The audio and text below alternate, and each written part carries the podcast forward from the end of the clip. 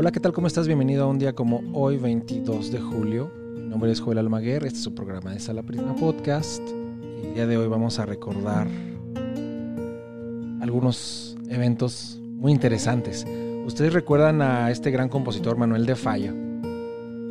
Trabajó en su momento con Pablo Picasso en la puesta en escena de una obra, un ballet, El sombrero de tres picos. Este ballet del compositor, el compositor Manuel de Falla, fue un trabajo eh, en conjunto con varios artistas y los decorados estuvieron a cargo de nada más y nada menos que Pablo Picasso.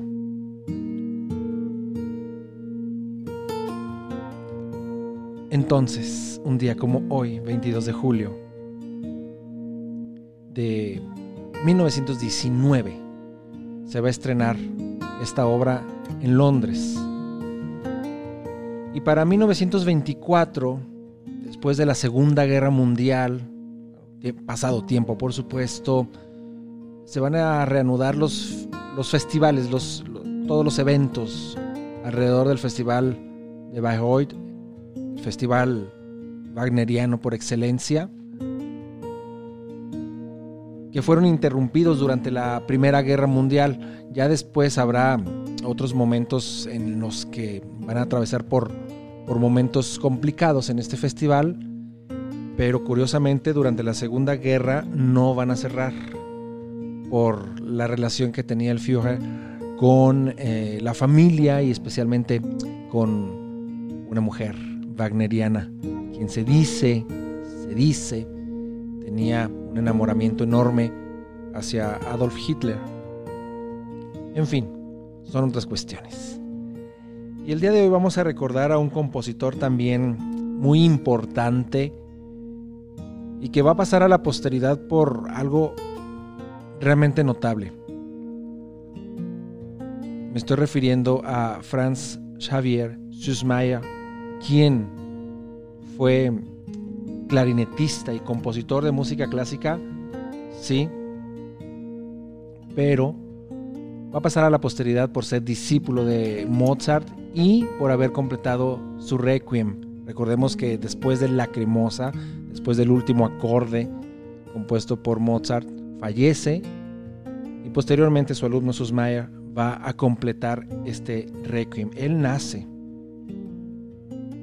día como hoy, pero de 1766.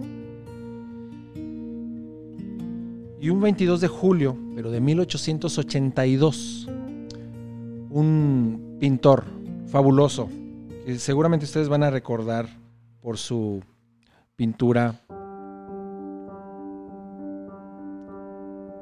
Noctámbulos.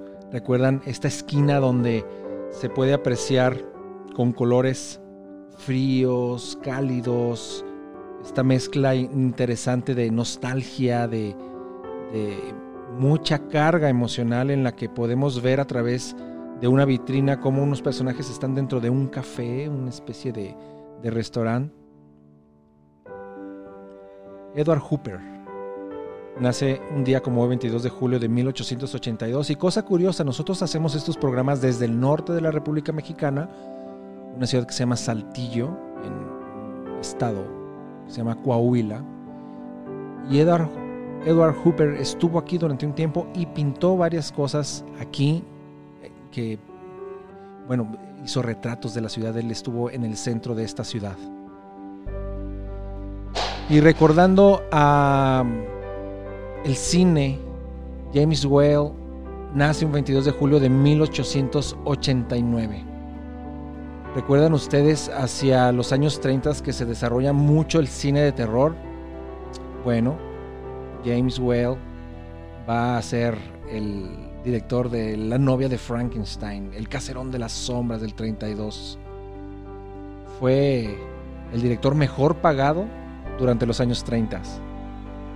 Trabajó para la Universal, para Warner Bros., eh, para la Metro Golden Mayer, Columbia, Después va a fundar su propia eh, compañía productora cinematográfica. Una enorme figura dentro de la historia del cine. Y finalmente, Recordaremos hoy al escritor del beso de la mujer araña. Ustedes han leído esta novela del argentino Manuel Puig. Él fallece un día como hoy, 22 de julio de 1990. Si no lo conoces, te invito a que lo leas. Yo te dejo, pero te espero mañana.